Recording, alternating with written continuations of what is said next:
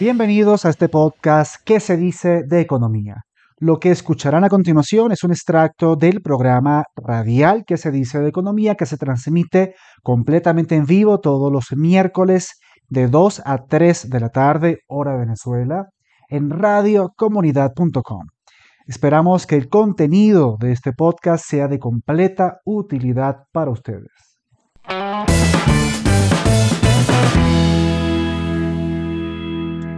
Entonces, bien, esto, este elemento es, interesante y vamos a comenzar por, por, los, por los temas medulares y técnicos. Fíjense, tenemos el salario disponible o, o, el ingreso disponible, que es este bono de guerra, más el cesta ticket, o el llamado bono de alimentación, más el salario mínimo como tal. Ingreso disponible. Por otra parte, tenemos el salario integral, el tradicional salario integral que se conforma estrictamente por el bono de alimentación más el salario mínimo. Y por otro lado tenemos el salario mínimo como tal. Ahora, lo, interesante del asunto es que del salario mínimo, del salario mínimo, se calcula la cesantía y antigüedad de un trabajador. Se calculan vacaciones y bono vacacional como tal. Y se calculan sus utilidades y sus prestaciones sociales, por supuesto. Entonces, de alguna u otra manera, cuando nosotros vemos estos incrementos o este pequeño incremento de este, de este paquete salarial, por así llamarlo, no, al, no incluir un aumento del salario mínimo, básicamente lo que se está haciendo es evitar un aumento de los pasivos laborales. Eso es lo primero que hay que tener en cuenta. Lo segundo que hay que tener en cuenta, con este aumento de este, de este paquete salarial, que no es un salario integral, no es un salario mínimo, sino que viene incluido con un bono adicional, es que evita un aumento en el pago de pensionados y jubilados. Y esta cifra es muy importante porque, a ver, estamos hablando de 5 millones de jubilados y pensionados en el país. Cifras aproximadas porque sabemos que en Venezuela lo que más abunda, lo que más abunda es opacidad en las estadísticas socioeconómicas del país. Pero de acuerdo con las estimaciones, estamos hablando de 5 millones de personas. Obviamente, aumenta el salario mínimo, o si aumenta el salario mínimo, aumenta todas las erogaciones con relación a pensionados y jubilados. Si aumenta el salario mínimo, estaríamos hablando de un aumento de los pasivos laborales. Por esa razón, en esta oportunidad nosotros no eh, presenciamos un aumento del salario mínimo, sino eh, presenciamos un aumento del bono de alimentación y de este bono de guerra económica que en realidad ni siquiera aumentó, sino que disminuyó. Porque fíjense ustedes, antes del primero de mayo estaríamos hablando de 45 dólares del bono de guerra económica, más 2 dólares de Z ticket, más 5 dólares de salario mínimo, para un total de 52 dólares. Y con estos cambios, estaríamos hablando ahora de 20 dólares el bono de guerra económica, 40 dólares de cesta ticket y 5 dólares de salario mínimo, para un total de 65 dólares, un 20% de variación para este de nuevo paquete salarial, por así llamarlo. Pero este paquete salarial está evitando dos cosas. La primera, de nuevo, y es importante repetirlo, un aumento de los pasivos laborales. Y en segundo lugar, muy importante, el aumento del salario para los jubilados y para los pensionados, que suman alrededor, en promedio, de acuerdo con estimaciones, porque recordemos que no hay cifras económicas en el país, estamos hablando de 4 millones y medio, 5 millones de jubilados y pensionados. Anteriormente, hace meses, mi persona, quienes habla, eh, declaró, anunció, compartió sus ideas de que era técnicamente imposible aumentar el salario mínimo si no se resolvían temas medulares en el gobierno eh, venezolano. Una de ellas, y de las que pocas personas hablan, es el, tamaño del Estado. Fíjense ustedes que hasta cifras del año 2021, el sector público eh, albergaba aproximadamente a dos millones y medio de personas. Es decir, el sector público empleaba aproximadamente a dos millones y medio de personas. Esto era incluso una cifra mayor. Se estimaba hasta el 2014, 2015, que esta cifra llegaba a los 3.5 millones de personas. Ahora bien, dado que las condiciones salariales del sector público han disminuido y que la propia eh, diáspora también ha afectado al sector público, estamos hablando de que ha existido una disminución eh, de eh, empleados públicos. Incluso acabo de dar una cifra incorrecta porque para el año 2020 se estimaba, se estimaba que la cantidad de empleados públicos era exactamente de 2.8 millones de empleados. 2.8. Hasta el año 2018. Y, hasta, y por el año 2014-2013, esta cifra era aproximadamente 3.5, 4 millones de personas. Ahora, suponiendo que en la actualidad, porque de nuevo no hay cifras, suponiendo que todavía el sector público emplea a un aproximado de 2 millones de personas, suponiendo eso, suponiendo además que estamos hablando de un aproximado de 13 millones de personas eh, como población activa. Estamos hablando entonces que el sector público emplea más del 10% de, las personas activas, o de la población activa, perdón. Es decir, el Estado venezolano sigue siendo el principal empleador del país. Y por su parte, tiene el deber constitucional de garantizar calidad de vida a los pensionados y jubilados, que esta cifra sigue estando alrededor de 4.5 millones de personas. Si nosotros tomamos en cuenta que el sector privado, desde hace dos años aproximadamente, se ha distanciado notoriamente del salario mínimo, que paga cinco veces más, seis veces más que el salario mínimo establecido como tal, e incluso el salario integral. Entonces, básicamente, podemos concluir que el principal perjudicado por el incremento del salario mínimo no es el sector privado, porque el sector privado ya remunera muy por encima de lo establecido legalmente. El principal perjudicado por el aumento del salario mínimo obviamente es el sector público. Y justamente por eso nosotros no observamos un aumento del salario mínimo como tal, sino observamos un aumento del bono de alimentación o, de los extras al salario mínimo establecido. Es decir, al propio gobierno, al propio sector público, no le conviene un aumento de los pasivos laborales y no le conviene pagar o aumentar los ingresos de los jubilados y pensionados que están actualmente recibiendo un ingreso de miseria. Es decir, es técnicamente imposible vivir con ese tipo de ingresos, lo cual es muy injusto porque son personas que trabajaron toda su vida, que necesitan o tienen necesidades y que el deber ser es que puedan recibir su pensión y su jubilación. ¿Por qué al sector público no le conviene un incremento de este tipo? Y de alguna u otra manera, para apaciguar las aguas y apaciguar todas las protestas sociales que se han venido generando desde el año pasado, sobre todo el sector educativo, el sector salud, empleados del sector público, el propio gremio o el propio sector de pensionados y jubilados, que han estado haciendo un llamado a algo tan obvio, y es que ese ingreso no alcanza para absolutamente nada.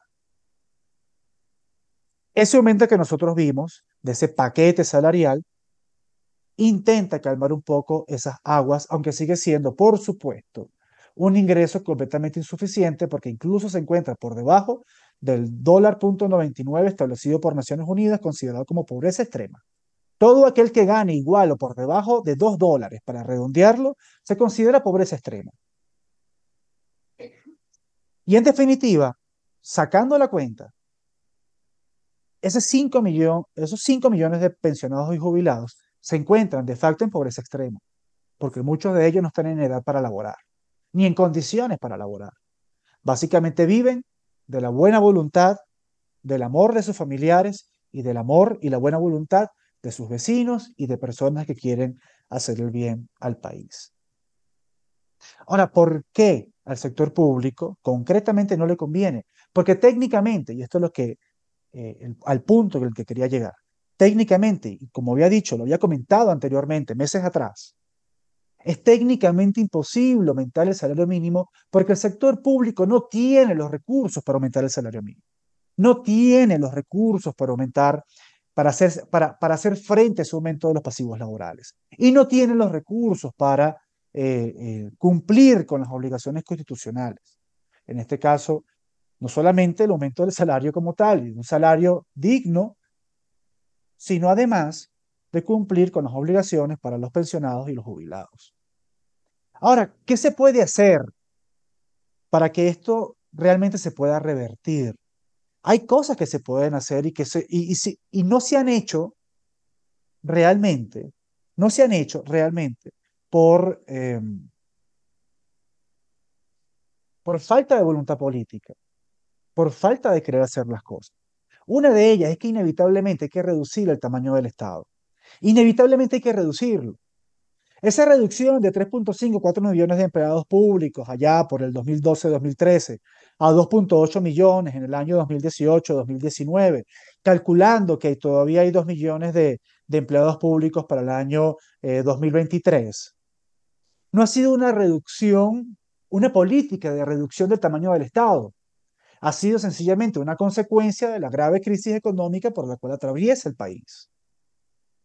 Es decir, no hay, no hay una política de reducción como tal, sino que sencillamente el sector público se ha visto tan afectado de la diáspora y de la migración masiva de sus propias políticas como se lo ha visto afectado al sector privado. Sin embargo, y es lo importante de las cifras relativas, dos millones de personas empleadas por el sector público sigue siendo una cifra altamente significativa. Hay que reducir el tamaño del Estado. Si no tienes la capacidad de pagar de pagarle a, a esas dos millones de personas, hay que reducir el tamaño del Estado, porque no solamente se trata de reducir esa cifra o reducir la cantidad de empleados públicos, sino además, sino además se trata de reducir los costos operativos de la cantidad de ministerios y de la cantidad de abarque que tiene el Estado en eh, Venezuela. Estos son los elementos que hay que tener en consideración. El Estado es obeso, y si el Estado es obeso, no tiene la capacidad de hacer frente a todos esos gastos a los cuales tiene que asumir mientras siga teniendo ese tamaño. Por otra parte, es muy importante no solamente publicar el presupuesto, las cifras, es muy importante equilibrar las cuentas fiscales. Es relevante hacerlo. Y para equilibrar las cuentas fiscales hay que prestar atención tanto a los ingresos como a los gastos ordinarios. Porque ante este tema, desafortunadamente, hay muchas personas sacando cuenta con base en los ingresos petroleros. Los ingresos petroleros son ingresos extraordinarios y están fundamentados en un commodity que sube y que baja. ¿Qué pasa entonces si el, si el, si el precio del petróleo cae? Porque si hay algo que está demostrado, es que es muy difícil de calcular y proyectar el precio del petróleo porque es un commodity. Tú no puedes entonces establecer un presupuesto público con base en unos ingresos extraordinarios. Si el precio del petróleo cae en un país donde no hay un fondo de estabilización macroeconómica, en un país donde no hay un fondo de previsión como tal, si el precio del petróleo cae, ¿con qué dinero le vas a pagar entonces a los empleados públicos? A los pensionados y a los jubilados. Entonces, dentro de los cálculos que se pueden hacer para, para, para, digamos, dar con un salario digno, tú no puedes meter dentro del cálculo los ingresos petroleros. Tienes que contar con los ingresos ordinarios que van en función justamente a los impuestos. Ahora, ¿cuál es el problema de los ingresos ordinarios? ¿Y cuál es el problema de los ingresos por concepto impositivo? Que desafortunadamente si nosotros vemos a la economía como una torta, la torta es cada vez más pequeña. Si añadimos los elementos de corrupción que hay en Venezuela, tenemos en conclusión que no solamente la torta es pequeña, sino que se comen parte de la torta. Y si tenemos además en consideración todas las políticas que van en contra de la propiedad privada y que van en contra del mercado y que van en contra de la expansión de la economía y su industrialización, que van en contra de la certidumbre, que van en contra de la inversión. que van en contra del crédito en Venezuela. Tenemos además el resultado de que la torta más pequeña se comen la torta y son enemigos de quienes hacen la torta. Porque el sector público no hace tortas. El sector público no es productivo. Es productivo el sector privado. Entonces, para poder tener cuentas claras, cuentas fiscales, equilibradas, lo primero que hay que resolver es, uno, el tamaño del Estado y dos, el tamaño de la torta. El tamaño del Estado debe disminuir y el tamaño de la torta debe aumentar. Y a eso hay que añadirle, además, el gran problema de informalidad que hay en el país, producto del alto nivel burocrático y el alto costo que representa crear una empresa y ser formal en Venezuela. Ya se ha mencionado mucho este punto en que se dice de economía, y es justamente ampliar la base tributaria, es decir, incentivar la, la formalidad. Pero ¿cómo es posible en un país como Venezuela que para crear una empresa tengas que gastar 500, 700 dólares para registrar una empresa? Porque ni siquiera se está hablando de todos los pasos para la creación de una empresa. Es decir, el registro, eh, la inscripción en el CENIAT para tener tu, tu RIF, estamos hablando de la inscripción en el BANAVI, estamos hablando de la inscripción en, a ver si lo recuerdo, en eh, este tema socialista de educación, no recuerdo el nombre, etc. Son como seis pasos de seis inscripciones que tienen que hacer un pequeño empresario inclusive para poder estar dentro de la legalidad. Y solamente el registro solamente obtener el registro y el RIF en Venezuela equivale a ese monto anteriormente mencionado. Y es que una vez que tenga la, empresa registrada, de acuerdo con el índice de burocracia para América Latina y el, Caribe, el cual desde se dice fuimos eh, eh, los, responsables de la investigación, tienes que dedicar 1062 horas para cumplir con todos los requisitos, trámites, procedimientos administrativos, pagos de impuestos y un largo etcétera. Entonces no es descabellado concluir que estas políticas son enemigos, o estas políticas son enemigas de quienes hacen la torta. Entonces la torta más pequeña se come en la torta por temas de corrupción y como tercer elemento son enemigos de quienes hacen la torta. Entonces, ¿cómo se puede tener un aumento de ingresos fiscales si no hay una política direccionada, pensada para justamente resolver este problema? Y mientras tanto, el Estado sigue siendo enorme, obeso, inviable. Estos son los elementos que hay que tener en consideración. Por esa razón, desde hace meses, tanto en qué se dice de economía como fuera de qué se dice de economía acá en radio, comunidad.com, personalmente mencionado que era técnicamente imposible aumentar el salario mínimo. Por muy constitucionalmente que sea la medida, era imposible aumentar el salario mínimo si no se aplican estas medidas apropiadas.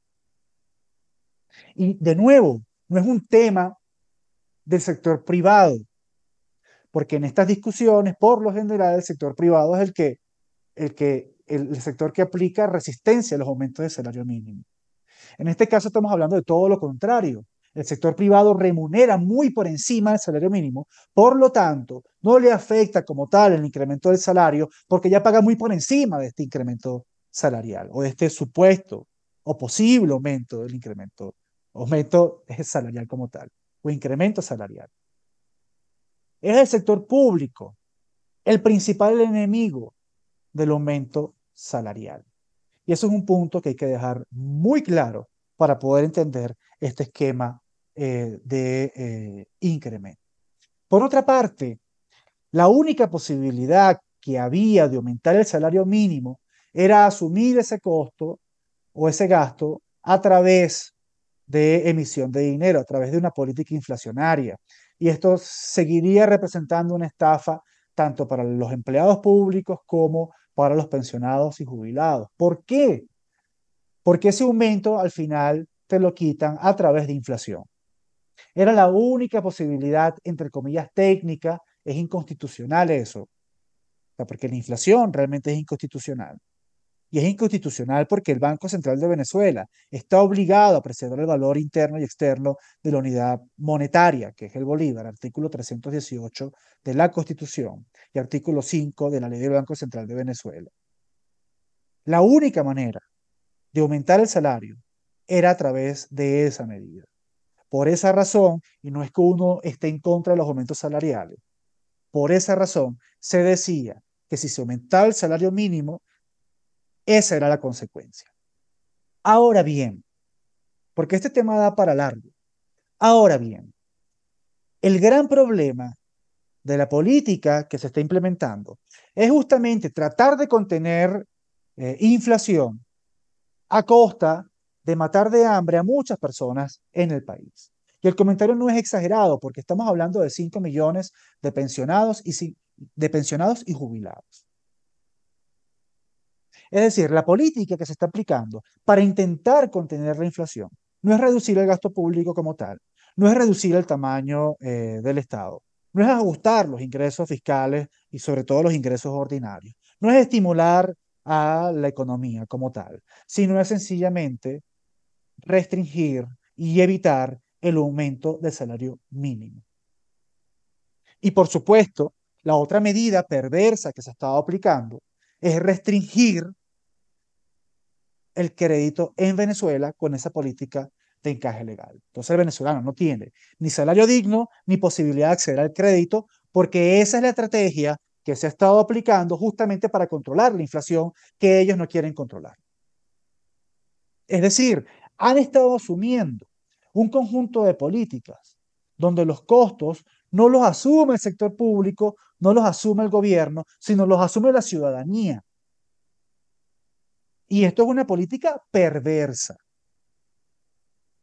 Porque si se quiere realmente controlar la inflación, no la vas a controlar sacrificando el ingreso digno que deberían tener los pensionados y los jubilados, por ejemplo. O los mismos empleados del sector público. Lo haces primero recogiendo eh, eh, bolívares en circulación. Segundo, estimulando a eh, la economía. Tercero, disminuyendo el tamaño del Estado. Cuarto, estimulando la propia dolarización en Venezuela. Estimulando confianza y derechos de propiedad privada en Venezuela, estimulando la certidumbre para que en algún momento vuelvan las inversiones en el país. Es decir, cambiando de, cambiando de modelo, cambiando de esquema completamente.